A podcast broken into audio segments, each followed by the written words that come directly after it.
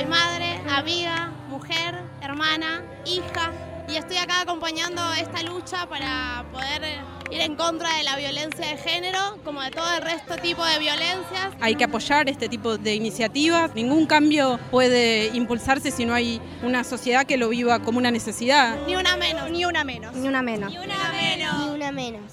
El 3 de junio fue el día elegido. La Plaza del Congreso, en la ciudad de Buenos Aires, el lugar de la concentración.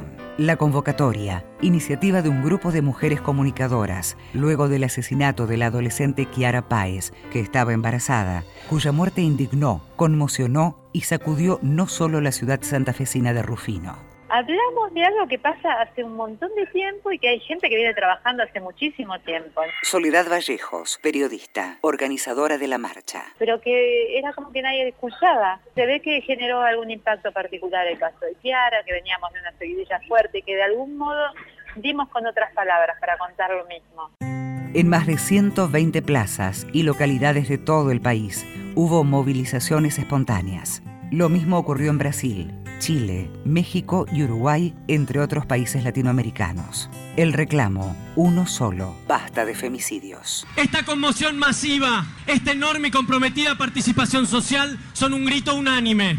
Juan Minujín, actor, durante la lectura del documento de la convocatoria. Es la manera que encontramos con la preocupación y la necesidad urgente de poner en marcha acciones coordinadas que ataquen el problema desde el origen, la cultura machista y hasta el fin de la cadena. La mujer golpeada, la mujer asesinada. El Estado y los poderes reales, junto con la ciudadanía, debemos comprometernos a perfeccionar los instrumentos para combatir la violencia contra las mujeres. Ni una menos visibilizó una preocupación frente a la creciente violencia contra la mujer. El día de hoy nos sirve no solo para visibilizar, sino para ver cómo en todos estos días hemos podido hablar y desentrañar un montón de mitos alrededor de qué hablamos cuando hablamos de violencia de género. Maru Acosta, hermana de Paola, cuyo femicidio conmocionó a Córdoba en 2014. No es solamente de tratar de culpar a los hombres ni tampoco culpar a las mujeres, sino de entender que viene de un arraigo, de una profunda capa cultural que nosotros arrastramos y reproducimos y que somos capaces de cambiar.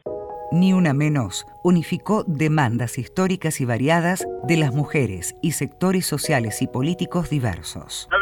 Jóvenes, mujeres y hombres. Jorge Tadei, papá de Wanda, asesinada por su pareja en 2010. Y esto es una bisagra, pero tenemos que apuntar a la educación, cambiar el paradigma cultural de la sociedad patriarcal machista que tenemos.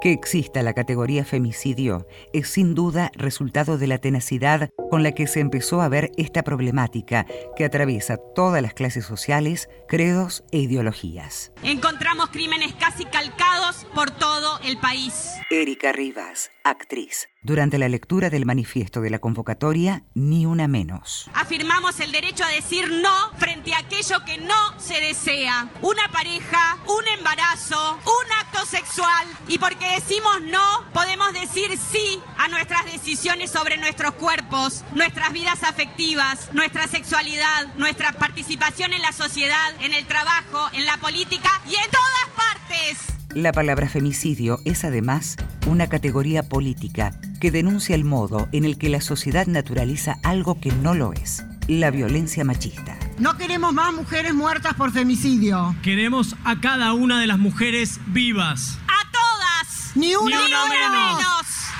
menos! Una realización de contenidos. Radio Nacional.